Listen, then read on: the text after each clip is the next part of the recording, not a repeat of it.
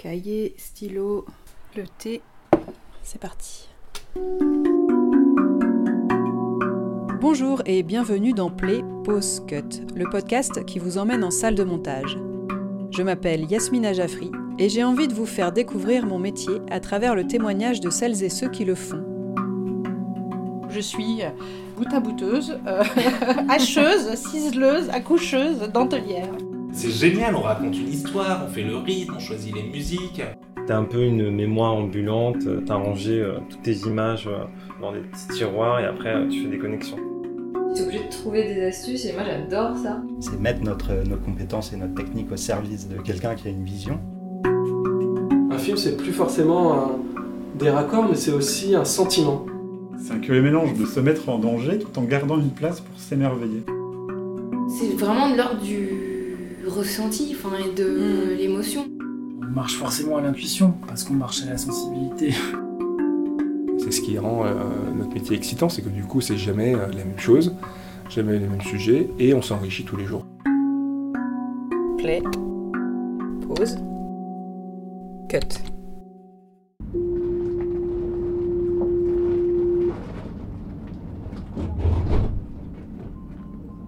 Dans cet épisode, je vous emmène au cœur du quartier historique des chaînes de télévision privées, entre la tour TF1 et les locaux de Canal+. Le monteur que je vais retrouver travaille régulièrement sur des reportages pour Capital, Zone Interdite ou encore Secret d'Histoire. On a parlé d'Alice Cooper, des corps des jugés flics, d'e-movie, mais aussi des angles de reportage qui varient en fonction de la ligne éditoriale des programmes auxquels ils sont destinés. Bienvenue dans la salle de Thibaut Blancheteau. Salut Pas de bisous, mais Oui, on sait jamais. Ça va Oui, toi Bah ouais. Oui, c'est bien ça ce que je pensais. Il y, a, il y a un monsieur Oui, là, qui vend des, des salades de temps en temps. J'étais jamais rentrée. Mais euh, souvent, moi, je suis plutôt dans ces salles-là quand je suis à la plage, et là, pour la première fois, on est... euh, D'accord, donc là, la plage, c'est. La plage, en fait, c'est ce qu'ils appellent là, c'est une sorte de second établissement de Atlantis. D'accord. Ça appartient aussi à Atlantis, il y a salle de euh, mix, euh, salle de prod, je crois, par là-bas, et des montages. Ouais, ça fait un peu. Ils ont mis un peu des, des, des bambous, des trucs comme ça. C'est agréable en été quand on vient pour bouffer parce que du coup tu as la place pour dehors Ouais. et tout. quoi. Et donc euh, il y a une autre salle de montage derrière. Et là c'est ma salle que j'ai pendant deux semaines et demie je crois, un truc comme ça, trois semaines. Ok, petite salle euh, sous les toits. Ouais, il fait pas trop chaud, pas trop froid, donc on est plutôt bien, très cosy. Mais bon après ça change pas, les... ça reste Atlantis Télévision, donc euh, c'est toujours les mêmes tables de tables en bois, les mêmes euh, choses pour mettre l'ordinateur, euh, les trois écrans comme d'hab quoi. Ça, ça ne change absolument pas si tu passes d'un Atlantis à un autre. Classique. Classique. Sur quoi tu travailles en ce moment Et ben là, c'est ma période fiction, on peut Ouais. dire ça.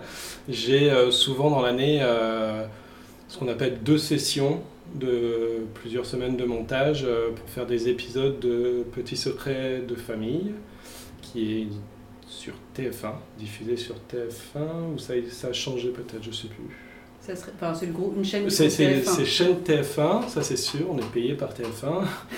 Et, euh, mais c'est les programmes euh, que tout le monde a déjà vus, que toutes les chaînes euh, se sont essayées de faire, que ce soit France 2 avec euh, le jour où tout a basculé. Même M6 avait fait, j'en avais monté à l'époque. Sauf que eux, c'était des 52 minutes, tandis que nous, c'est plutôt des. C'est entre 24 et 26. D'accord. C'est très charté. Hmm. Et euh, c'est tellement charté qu'il y a aussi le côté euh, ITV qu'on connaît tous, euh, Ouais. ce qui est un peu bizarre dans une fiction, mais euh, Un, un peu en mode euh, télé-réalité, quoi. euh, oui, mais sans raconter euh, ce que tu viens de voir. Ouais. C'est plus comme, euh, mais les Américains, ils avaient fait ça avec Modern Family. Ah oui, d'accord. Alors, je ne dis Hmm. pas du tout qu'on fait la même qualité que Modern Family. hein, je préfère euh, être euh, honnête. C'est pas les mêmes budgets. C'est pas les mêmes budgets, c'est pas les mêmes acteurs. Alors évidemment, il y, y a de tout. hein. Il y a du mauvais euh, comme du très bon. L'épisode que j'ai fini avant-hier, il y avait deux actrices qui étaient en couple euh, pour faire une PMA, enfin c'était l'histoire, etc. Et les deux actrices étaient vraiment euh, très bien. Et je pense que pour l'instant, c'est les meilleurs jeux que j'ai eu des huit épisodes que j'ai à monter. Et donc là, tu enchaînes plusieurs sessions Enfin, tu fais plusieurs épisodes Ouais, en une session, on ça? a exactement. Souvent, tu fais, euh, elle est au total peut-être 12 épisodes et tu as deux jours et demi par épisode. Alors ça peut paraître court pour euh, 22 ou 24 minutes. Faut pas chômer, mais ça rentre. Franchement, ça rentre. Et on a tous des manières de travailler différentes. Moi, j'aime bien faire la première journée euh, que l'image. Mhm. Donc je monte vraiment euh, directement avec les champs contre champs, passer par les plans larges, euh, faire le- les respirations quand, quand il y a besoin dans la fiction, etc. La deuxième journée, j'aime bien faire que la musique. De toute façon, Mhm. il ne reste plus grand-chose après à faire. Et euh, donc j'aime bien mettre la musique, parce que c'est c'est nous qui devons le faire. Il n'y a pas de monteur musique, monteur son, etc. Ouais. Et la deuxième, enfin la demi-journée qui reste, je fais le teaser, parce qu'il y a une sorte de mini teaser euh, quand même. Plus, ils aiment bien qu'on rajoute des petits bruitages, Mhm. des. euh, c'est- pour appuyer des fois les propos, c'est pour ça que c'est euh, fiction, mais euh, fiction TF1, euh, voilà, quoi, mais qui Mm. trouve son public, hein, parce que ça fait quand même un, certain nombre d'années que c'est sur l'antenne, et ça avait même commencé avec Petits secrets en entre voisins. Après, il y a eu des petits secrets dans les urgences, un truc d'hôpital, mais ça, j'ai pas fait. Et après, je suis revenu pour d'autres sessions de voisins et de famille, là maintenant, euh, depuis 6 ans, je crois. Et il y a eu plus de 600 épisodes. D'accord. Est-ce que tu peux nous décrire ta salle de montage? Tu l'as fait un petit peu en arrivant, mais. Je l'ai fait en arrivant. Après, euh, c'est vrai qu'il n'y a pas de poster. euh, S'il y en a, mais c'est pas moi qui les ai mis. T'as pas Euh, personnalisé particulièrement Non, parce que. euh, mais ça, je le fais rarement, pour être franc. Même quand je sais que je vais y rester un mois pour un reportage, ou un doc, ou un machin. C'est pas forcément. euh, moi, je me sens bien avec mon clavier coloré et mes écrans, mais. euh, Et ta je- petite tasse, euh, j'aime bien. Oui, j'ai. Alors, ça, c'est un cadeau de TF1 de cette série-là, et en fait, que j'emporte partout, même euh, dans les autres prods, etc. Et euh, Capucine, la productrice, euh, est ravie à chaque fois qu'elle me voit prendre mon café dans cette tasse, qu'au moins elle sait, et ça a été un cadeau, je crois, de la troisième saison.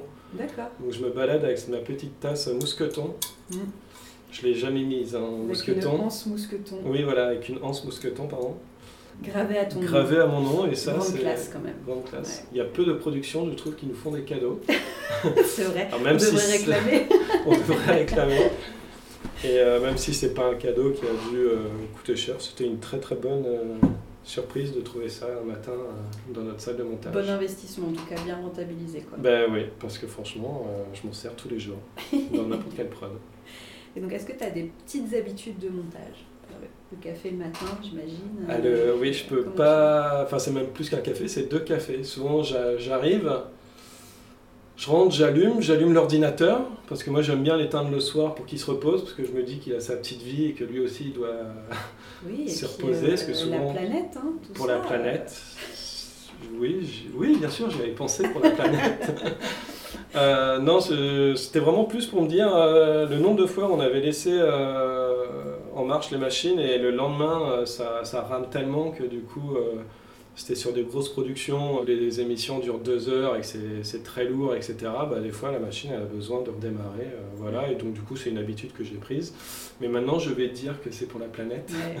c'est quand même mieux. Et donc du coup j'allume, je vais chercher mon café, je remonte, je lance la vide euh, qui selon les salles démarre plus ou moins rapidement. Je commence à faire, euh, à refaire mes petits, etc. euh, et après je, je reprends un café. Au bout d'une demi-heure, je reprends un café et après je suis lancé pour la journée euh, comme ça. Et d'autres habitudes, euh, non. euh, si c'est la première première session, il faut toujours refaire ses settings. Donc, les settings, c'est tous les raccourcis clavier qui nous permettent d'aller plus vite, etc. Tout à fait, c'est ça. Voilà. Je travaille beaucoup au clavier. Et voilà. Là, tu, tu me parles, donc c'était sur un programme euh, plutôt de fiction, etc. Ouais. Mais euh, je crois que c'est pas le gros de ton activité. Non, je suis plus euh, dans le reportage euh, et un peu moins de documentaire. Mais je suis plus reportage télé, que ça soit Capital, Zone Interdite, mais aussi bien des enquêtes d'action pour W9 ou comment d'autres sujets, flics, mince, comment ça s'appelle euh, La grande époque des 90 minutes enquête, mais ça n'existe plus, ça je crois, je sais plus. Et euh, il y avait un autre truc sur TF1, enfin bref, tous ces trucs-là. Euh, je fais aussi du Teva, du Sister. D'accord. j'ai plein de. J'ai fait un France 5 cet été. euh, un- Pour le coup, c'était un vrai doc sur les vacances. Et euh, France 5, j'avais pas trop bossé pour eux, figure-toi. Et franchement, Ouais. c'était euh, c'était assez instructif. Euh, tu peux te faire plaisir de mettre des beaux drones, etc., de, de retourner au vrai documentaire, etc. Parce que souvent, euh, on a beau dire, le- les reportages, il faut que ça aille vite malgré tout, même Mhm. si tu peux faire des fois des séquences plus ralenties. Il faut quand même avoir un rythme, euh, notamment chez M6, un rythme assez... euh, faut pas s'ennuyer, quoi. Donc euh, c'est vrai que tu peux mettre un drone, mais voilà, tu vas pas le mettre 20 secondes. Oui, puis Voilà. tu fais beaucoup de trucs d'action, du coup, tu parlais des flics. euh, Beaucoup de, de films flics. euh, je me suis un peu calmé dernièrement, mais parce que je viens d'être papa. Félicitations. Merci. Et du coup, j'en ai fait un peu moins. Mais figure-toi qu'après ça, j'en refais un, euh, même chez moi. Donc ça, ça va changer aussi. T'as une station chez toi? J'ai une station chez moi. Je loue euh, la vide, c'est 35 euros par mois, je crois. euh, Oui, la version La euh, version- logicielle. Ouais, Mhm. oui, oui, que logiciel, j'ai pas d'adresse, etc. Mais si c'est que pour faire des exports, bah, voilà, je lance la nuit et encore, c'est Mhm. 5 minutes d'export, ça me prend un quart d'heure. Donc c'est pas, Ouais. c'est, pas, c'est pas fou. Mais sinon, ouais, je fais ça. Je devais faire un secret d'histoire parce que souvent je fais deux sessions de secret d'histoire aussi. Mhm. C'est, c'est très bien, c'est une très bonne émission. c'est des beaux documentaires, je trouve. Sur les, les reportages, là, comme tu disais, euh, sur la police, etc. Ouais. Euh, t'es, pas coréal, co-auteur? Si, je suis co-auteur et j'ai un contrat de réalisation, oui aussi, parce que euh, pour le coup, en fait, ça fait... euh, eh ben, je crois que j'ai pratiquement pas commencé par ça, mais j'ai, j'ai- mes premiers longs, c'était des, des films flics, et je crois que j'avais commencé un enquête exclusive, et je devais, je devais être assez jeune, et c'était avec Florian Chaume, c'est une très bonne journaliste, et on avait fait un enquête exclusif, et après, en fait, ça m'avait plu, l'écriture et tout. euh, je trouve qu'il y a quelque chose... euh, c'est pas un exercice facile, on pourrait penser, mais savoir raconter euh, une histoire de 5-6 minutes sur une interpellation, sur euh, même une routine de, de, de- de policiers, de gendarmes, etc., même de SAMU, parce que je fais beaucoup de SAMU aussi et d'ambulance, tous ces sujets-là, eh ben, en fait, c'est. C'est quelque chose. Et en effet, au début, il y avait toujours un journaliste avec moi, et au bout d'un moment, euh, j'ai proposé à certaines boîtes de les monter tout seul, ce qui arrangeait des fois beaucoup les, les réalisateurs, parce qu'il y en a beaucoup qui aiment plus le terrain Mhm. que d'être enfermé euh, trois semaines dans une salle de montage. Et donc, du coup, euh, d'un commun accord, je suis resté tout seul en salle de montage. Au début, je donnais juste des idées de com, etc. Et le rédacteur en chef ou le producteur venait et lui écrivait. Et puis après, à un moment, je me suis dit, mais euh, j'avais écrit euh, sur un sujet, j'avais écrit de plus en plus, moi, les, les, les commentaires. Et euh, il y a eu très peu de modifs. Mhm. Donc je me suis dit, bah, autant euh, proposer de, Ouais. de devenir réa, co-réa. Enfin, on a trouvé un arrangement comme ça et, et voilà, et ça me plaît bien. Oui, ça te plaît d'écrire, de, Ouais. de vraiment tout, tout gérer, quoi. Bah, tout gérer, non, parce que finalement je suis pas sur le tournage, mais euh, on se comprend, mais euh, gérer la. Ouais, tout à fait. Je trouve qu'il y a un vrai, et puis des fois, ce qui est bien, c'est que du coup, ça permet aussi de commencer à monter des séquences qu'il nous a déjà envoyées, et il est encore sur le terrain. Oui. Et ça, c'est intéressant parce que des fois, tu dis Ah, tu sais, euh, là, j'aurais peut-être besoin d'une réaction sur cette intervention euh, qu'il a faite parce que euh, tu n'es peut-être pas allé assez au bout euh, dans, dans l'interview euh, sur son ressenti. Euh, je me souviens d'un- d'une séquence où le mec, euh, il arrive sur un accident de voiture. Et il voit, un- c'est un gamin, il devait avoir 18 ou 20 ans, et c'était un gendarme qui avait euh, ouais, 50 ans, c'était dans le sud. Et le mec, il s'est décomposé, etc. Et première réaction du, du gendarme, c'était putain, mon, mon gamin, il a 20 ans, ça aurait pu être lui, machin. Et en fait, ça s'arrêtait là. Et je me suis dit, non, c'est con, il faut qu'on arrive à aller un peu plus. Et donc, euh, il nous a refait une interview euh, au commissariat, etc., qu'on a pu mettre à la fin de cette séquence. Et ça a, enri- ça a, a vraiment enrichi la séquence.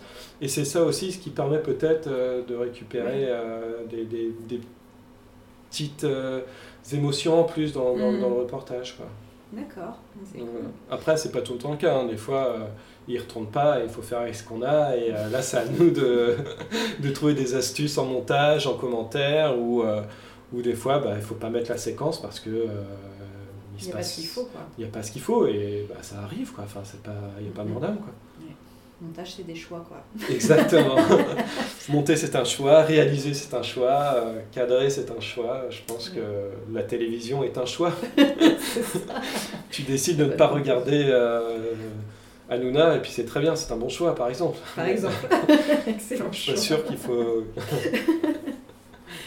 Tu résumerais, en fait, ton, ta carrière Bah, en fait, moi j'ai eu la chance de faire, euh, avant même mon BTS en montage à Roubaix, qui était vraiment euh, deux années d'études euh, vraiment bien.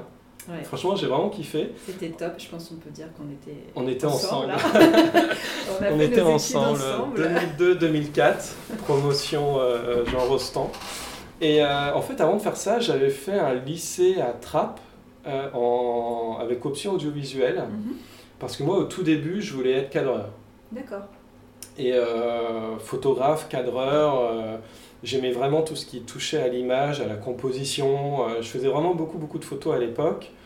Dans ma famille, le fils de mon parrain, qui est nettement plus âgé, il était chef opérateur, enfin cadreur, machin, sur les cordiers jugés flics. Mhm. Il tenait la caméra, j'étais allé le voir en tournage à l'époque, et, euh, et quand t'as ouais, 15-16 ans, bah, tu te dis ah c'est chouette, il y a une bonne, il y a des équipes, euh, il tourne, ce jour-là il tournait au Ronin, c'était, euh, ça venait de sortir, enfin je sais pas si ça venait de sortir, mais c'était quand même quelque chose, il n'avait pas l'habitude, je crois que c'était, euh, ça commençait, ouais si, je crois que ça commençait un peu à, à se démocratiser de plus en plus, parce que c'était quand même des équipements qui coûtaient cher, etc. Ça, Enfin bref, je voulais être dans l'image en tout cas.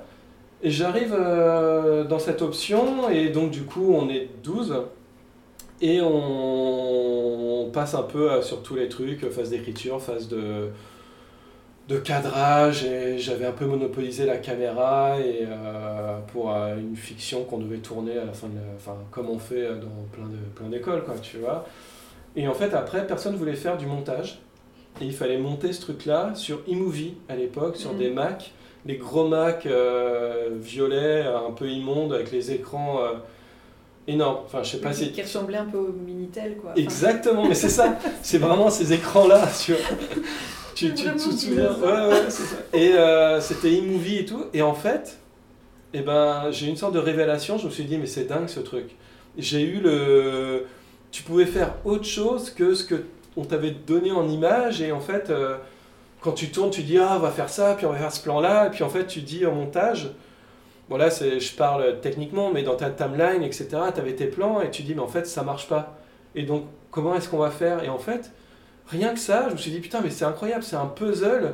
Et déjà à ce moment-là, je me suis dit, ok, non, en fait, euh, ça va être du montage pour le, pour le restant de ma vie, je sais pas, mais ça va être du montage, quoi. Mm. Et du coup, euh, à partir de là, on a cherché des, des formations avec euh, mes parents. On a vu que le BTS, euh, c'était un très très bon compromis. On nous avait conseillé des BTS qui avaient les cinq options euh, qui étaient production, son, image, production, je crois que je l'ai dit peut-être déjà. oui, mon- montage et exploitation. montage et exploitation, Exploitation exactement. des équipements. Mm. Et du coup, j'en ai trouvé trois, je crois, à l'époque. Et il y a celui de Roubaix qui m'a pris. Mhm. Et du coup, je me suis retrouvé là-bas en 2002. Et ouais, c'était ouf parce que ça m'a vraiment conforté dans, dans ce, dans ce métier-là. Il y avait une bonne rencontre parce que le samedi, je crois, des fois, on avait cours avec un mec qui s'appelait Graziano Oui, Mario, Graziano. Mm. qui était euh, ancien monteur film et il nous donnait Oui. des cours de film. Mm. Et en même temps, il était au planning de France 3 Landersart, je crois c'est il ça. était hein. responsable euh, du planning de la post-production à France 3. Exactement, et il nous a donné, mais c'était avec toi, Ouais. c'était ça, Ouais. Ah, c'était ouf, c'était avec toi, il nous a donné euh, l'opportunité de nous former sur trois machines numériques. C'est ça, ouais. Pour en faire les. des conformations qui Euh, étaient faites là-bas. C'était Est-ce ça ou c'était pas un un jour, je sais pas. Moi, je crois qu'on avait commencé sur les. poser les titres. Tu sais, on posait Ah, il les titres, refaire les etc. titres. Ah, sur euh, machine numérique. Et on Ouais, c'était avec ça, le ouais. graphiste à côté.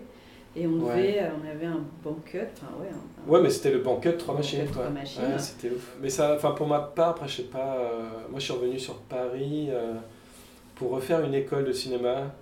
Ouais. Bon, faut pas que ma mère écoute ce podcast parce qu'elle va. Moi, je trouvais que c'était une perte de temps, mais elle voulait à tout prix que je fasse euh, une école de cinéma en plus et tout. Parce que, après, J'ai rencontré des gens, euh, c'était bien, etc.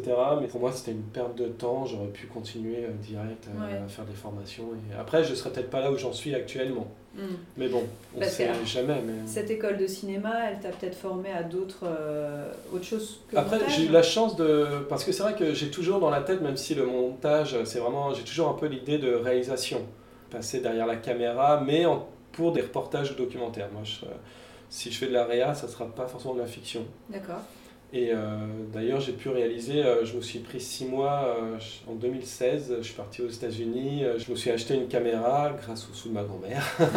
Petit héritage, donation d'héritage, elle m'a donné 4000 euros et j'ai acheté un Alpha 7S2, je sais pas si Mhm. voilà, avec un peu de son, un peu de micro-cravate, un peu de lumière et un billet d'avion. Ouais. Et je suis allé euh, tourner euh, dans un centre pour adolescents euh, là-bas et je suis resté trois mois et après je suis revenu. Enfin, voilà, et c'était euh, plutôt bien. C'était un centre pour adolescents assez particulier quand même. Oui, c'est Alice Cooper qui a créé ce centre-là et du coup il a, il a accepté que je reste pendant trois mois à, à suivre les adolescents, les machins. J'ai fait une interview avec lui où il explique ce que c'est. Et donc pour ceux qui ne savent pas qui est Alice Cooper, c'est une très grande euh, rockstar des années 60-70 euh, aux États-Unis qui a fait une énorme carrière aussi bien interna- internationale que qu'européenne après. Euh, et il est toujours en tournée, le mec il a, euh, je sais plus, euh, plus de 75 ans à peu près, un truc comme ça. Il tourne toujours. Euh, Aujourd'hui il a monté un groupe, euh, enfin je dis aujourd'hui mais ça fait quelques années, avec euh, Johnny Depp et Joe Perry Ouais. très grand guitariste euh, également. Et ils ont fait un groupe qui s'appelle Hollywood Vampire, qui, sont, euh, qui pareil, font des tournées euh, dans le monde quand Johnny Depp n'est pas en procès. Mais bon, ça, Oui, c'est voilà, une autre histoire. Mhm. Mais bon, ça, c'était juste euh, un petit aparté euh, réalisation qui m'a fait énormément de bien aussi dans ma carrière de monteur, si je peux parler d'une carrière. hein, mais bon, commencé en 2005 et 2022, ouais, on peut parler de carrière de, de monteur. et donc, du coup, euh, j'ai monté ce truc-là. Après, je suis revenu à faire du montage parce que ça me manquait. Mhm. Et euh, c'est vrai que si, euh, si je peux continuer à faire un peu de réa, un peu de montage, euh, franchement, moi, ça serait très chouette. T'aimes bien mixer les deux. hein, ouais. J'aime bien mixer les deux, ouais, ouais, car- carrément. Écrire, euh, monter, euh, réaliser, non, franchement, c'est. Je suis pas frustré du montage euh, parce que je sais qu'à une période, il y a beaucoup de, de monteurs avec qui je parle euh, qui ont la cinquantaine, euh, 55 ans et tout, euh, qui commencent un peu à, à être un peu blasés et tu le sens dans leur montage, tu sens tout ça. Moi, je sais pas, je touche du bois pour l'instant et j'ai l'impression que j'en suis pas encore là, donc c'est plutôt cool. Et t'as as, d'autres projets perso de réalisation? Il y a quelques années, j'ai retrouvé un carnet, mais là ça serait plus un- une réalisation assez personnelle, mais j'ai retrouvé un carnet de mon arrière-grand-père au jour le jour où il racontait euh, la Première Guerre mondiale. Trop bien. C'est euh, avec mon père, on était euh, ouf. C'était dans mon grand-père est décédé il y a quelques temps. On a fait plein de tri machin. On tombe sur deux petits carnets comme ça de son écriture. c'est assez incroyable. Et ça commence, ouais, juin machin. Je suis mobilisé machin. euh, je suis ce qu'on appelle un, un canonnier. Et en fait, du coup, on s'est renseigné. c'est- lui qui transporte les canons. Ouais. euh, Sur le- sur, les, sur le front, mais entre chaque bataille. Genre, euh, dans 10 jours, il va y avoir une bataille. Alors, c'est ça que je ne connaissais pas, il va y avoir une bataille là-bas. Il faut emmener les canons là-bas. Donc, il prenait son cheval, il arrimait, le, je sais pas si on appelle ça comme ça, il arrimait le canon, il partait à 3 ou 4 avec les canons, machin, et il allait sur les trucs comme ça. Ah, Et il raconte euh, tout ça. À un moment, il s'est pris une balle perdue, enfin machin. Il revient après dans les permissions, puis après, enfin tu vois, il parle de sa garnison, il parle, ouais, c'est assez, euh, c'est assez troublant Ouais. ce, truc-là. Et il y a des photos, enfin tu vois, il a des photos de lui. Et ce qui est dingue, c'est que on a retrouvé aussi les. Il disait, j'ai écrit une lettre ma chère et tendre. C'est vraiment, Mhm. tu sais, euh, à l'époque, quoi. Ouais, ouais. Et ces cartes postales-là, on les a euh, de la De la- l'arrière-grand-mère. de mon arrière-grand-mère qui s'appelle Marie Dizien. Et euh, c'est c'est ouf. C'est Et- génial. Tu peux vraiment reconstituer toute l'histoire, quoi. bah, de Enfin, cette partie-là, ouais. etc. Ouais, tout à fait. Et en fait, mon, mon projet, mais je sais pas si je le ferai, mais ça me trotte dans la tête pour Mm. l'instant, c'est d'aller sur. euh, parce que c'est assez bien détaillé, il dit où il va. Et ça serait de revoir les villages, etc., euh, où il a passé et tout. Alors je sais pas comment je vais raconter ça. Franchement, encore une fois, ça se fera peut-être jamais et je partirai dans une autre direction, euh, sur un autre film. euh, mais voilà, sinon, non, non, mais avec d'autres, avec une amie journaliste, on a d'autres projets, etc. Donc, je m'en fais pas sur le côté réalisation. du moment, moi, je kiffe le montage, je kiffe la réa. On a toujours plein de trucs à faire. C'est bien. Trop bien. Est-ce qu'il y a des rencontres ou des projets qui ont été marquants pour toi dans ta carrière où tu t'es dit, euh, voilà, après ça, j'ai, ça a pris une autre dimension ou, euh, Alors, pas forcément des projets, ouais, je, vois, je, je- je vois bien ta question. Pas forcément des projets. Je sais qu'il y a un rédacteur en chef qui s'appelle David Calvet. Je trouve qu'il m'a beaucoup apporté dans ma façon de monter et aussi mon rapport euh, au projet, mais aussi du coup à aller voir plus loin que le projet en lui-même, mais aussi à aller voir aussi pour qui est destiné ce projet. Donc évidemment, il est, il est destiné aux téléspectateurs, etc. Mais il faut prendre en compte qu'il est quand même destiné aussi aux diffuseurs. Et les diffuseurs, c'est eux qui vont payer, enfin pas moi personnellement, mais qui peuvent te faire chier en montage en disant bah non, c'était pas l'angle qu'on voulait, etc., etc. Donc en fait, il m'a aussi ouvert les yeux sur la façon de monter pour telle ou telle chaîne. Mm. Et c'était très drôle parce que avec David, en, je pourrais pas donner la date, je suis très mauvais dans les dates, mais euh, on avait eu deux fois le même sujet, mais pour deux émissions totalement différentes, enfin totalement différentes. C'était pour 100% mag et pour combien ça coûte? Et on avait fait un sujet euh, pour les Pop-Up Girls, mais pour 100% mag. À l'époque, c'était 6 minutes, une émission euh, d'info, euh, enfin je sais même pas si on peut appeler ça d'info, mais... je crois que c'était le début de ce qu'on appelait l'infotainment. Ouais, sincèrement. Infodivertissement. Ouais, voilà, euh, c'est ouais. ça. Et donc, euh, oui, parce qu'il n'y a pas vraiment d'infos dans, le dans les Pop-Up Girls. Mais euh, c'était de retour à la mode grâce à une série euh, qui s'appelait Heroes, Mhm. où euh, il y avait une Pop-Up Girl, je sais pas quoi. Cette série, elle avait euh, très bien marché en France, etc. Et du coup, il y a eu des écoles de Pop-Up Girls qui sont entrées. Et on a eu euh, à faire un 100% mag sur les Pop-Up Girls. Bon, bah voilà, tu le fais, tu le montes, tu sais que c'est pour M6, 100% mag, euh, il faut un petit live dès le départ, avant même le commentaire, euh, il faut des musiques fun, etc. Il faut que tu, tu, tu prioritises euh, les, les interviews sur Ah, c'est fun, j'adore ça, c'est mon kiff, etc. Sans mentir, on avait deux jours pour monter ça et tout, le troisième jour, c'est fini, euh, on fait un- j'en fais un sujet sur les pop-up girls pour combien ça coûte. Et là, tu te dis, et c'est là où en fait j'ai vraiment vu. euh, donc, tu commences par un com sur. C'était pour TF1, je Ouais. crois, c'est ça, hein, c'était Jean-Pierre. Euh, il- C'était TF1. Euh, Et, euh, et clairement, autre façon de présenter le sujet. Alors que finalement, c'est le même. euh, c'est le même sujet, mais c'est là où tu vois que l'angle est différent. mm.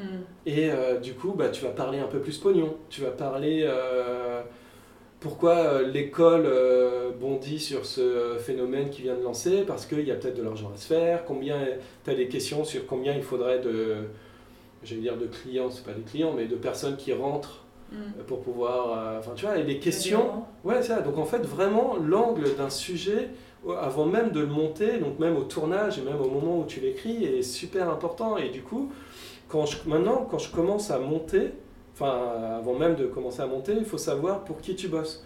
Tu vas pas monter euh, un, un sujet sur le zoo de Beauval pour C8 de la même façon que tu vas le monter pour Zone Interdite. Je dis ça parce que ça m'est arrivé aussi Mm. et, euh, et ainsi de suite. Et le réalisateur, il va pas le tourner de la même façon. Et ainsi de suite. C'est vraiment l'angle va, va différer euh, selon euh, les, les- les- les émissions. Ouais, selon le, pub- le public. public, enfin, ouais, ouais, et la chaîne, euh, l'heure aussi, l'horaire. Exactement, euh, mais il y a plein de choses qui vont rentrer en compte. la ligne éditoriale de l'émission pour laquelle c'est. Et je trouve que David a réussi à, à me focaliser euh, sur ça. voilà, c'était une très très bonne rencontre. En plus de, de donner plein de conseils sur enfin, tu sais, de, de- le, le montage. C'était raconter une histoire aussi bien aux commentaires qu'à l'image, etc. Et, et voilà, quoi. après en discutant euh, avec d'autres gens, il y a, y a un monteur euh, qui est plus âgé que moi, etc. Euh, lui, il a mis la barre un peu au-dessus. Il m'a dit, mais tu sais que le montage, du coup, c'est pas forcément que des raccords aussi. il, il demande lui à chaque fois et du coup j'ai un peu je le copie un peu et en fait ça s'est ressenti dans, dans- dans des longs et des reportages et documentaires lui il demande toujours quand il monte une séquence quel a été le ressenti de la journaliste à ce moment-là? Comment elle s'est sentie avec le témoin et tout ça? Et euh, à partir de, de ce constat-là tu fais que un film c'est plus forcément un- des raccords mais c'est aussi un sentiment. Mm. cette séquence euh, le journaliste euh, comment est-ce qu'elle a senti? Ah bah le mec il était vraiment enjoué et tout. Et en fait il faut arriver à rendre euh, un peu ce que la journaliste a vécu euh, sur ce moment-là et donc ça peut passer par la musique etc mais on discute c'est aussi en discutant avec la journaliste du moment etc enfin tu vois le montage c'est pas que euh, l'effet coulé de chauffe enfin tu vois finalement c'est vraiment euh, c'est vraiment autre chose quoi. Ouais, non, mais c'est c'est bien. C'est faire ressentir euh, des émotions, quoi. Peut-être que dans 10 ans, j'aurai encore un autre point de vue et on va encore augmenter le- je sais pas, l'art du montage, si on peut appeler ça comme ça. hein. Je dis pas que je fais de l'art, hein, mais euh, c'est- il y aura peut-être autre chose qui va, qui va se développer, hein, tu vois, je sais pas. Pour l'instant, j'en suis là, ça marche bien, je suis content, euh, les prods sont contentes de moi, donc euh, je suis content aussi. Est-ce que tu estimes que tu es spécialisé dans un certain type de montage? Ah, j'ai- ah non, j'espère pas. Tu fais un peu de tout. À part le grand divertissement, non, ouais. Non, parce que j'aime bien, je peux toucher euh, au documentaire euh, qui tend vers le divertissement là, avec Secret d'Histoire, mais bon, euh, tu fais des, enfin, je fais des France 5, euh, des, des, des docs un peu Arte. mais non, de pouvoir passer d'un capital, d'un envoyé spécial à, Et du coup, sujet t'as- flic, euh, moi ça me va quoi. T'as jamais l'impression de redite Dans- sur, euh, ouais, comme tu dis, les sujets flics, etc. Ou ça mue? Est-ce que t'as pas l'impression de refaire les mêmes choses de temps en temps ou... Ouais, si, mais je sais pas, je sais pas pourquoi, mais euh, étrangement, euh, ça me déplaît pas. euh. je sais qu'à un moment, quand j'ai commencé le métier, ouais, 2005-2006, il fallait un peu dire oui à tout et n'importe quoi pour essayer de faire ses heures, etc. Et je me suis mangé des fois trois ou quatre tellement vrai à la fi- euh, Enfin voilà, et ça, bah, enfin, ça, je, ah, j'en peux plus. Enfin, Ouais.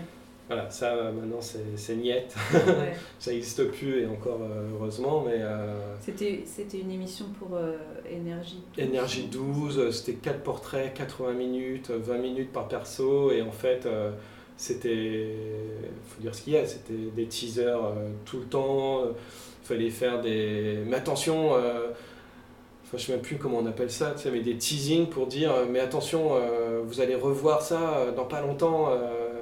Enfin, tu vois, et finalement, sur. euh, parce que 20 minutes par perso, en faisant des teasers et des machins, euh, il te reste 1 minute 30 de séquences viables et tout. Et en fait, c'est. T'as pas le temps de te poser avec le perso, t'as pas le temps de t'attacher, c'était que des effets, c'était vraiment. euh, Ça, ça, m'a- ça me plaisait pas du tout. euh. Voilà, alors c'est vrai que maintenant je choisis euh, davantage les gens avec qui je veux bosser, étrangement, Mm. plutôt que les sujets en soi. Et justement, c'est ça aussi qui est euh, assez.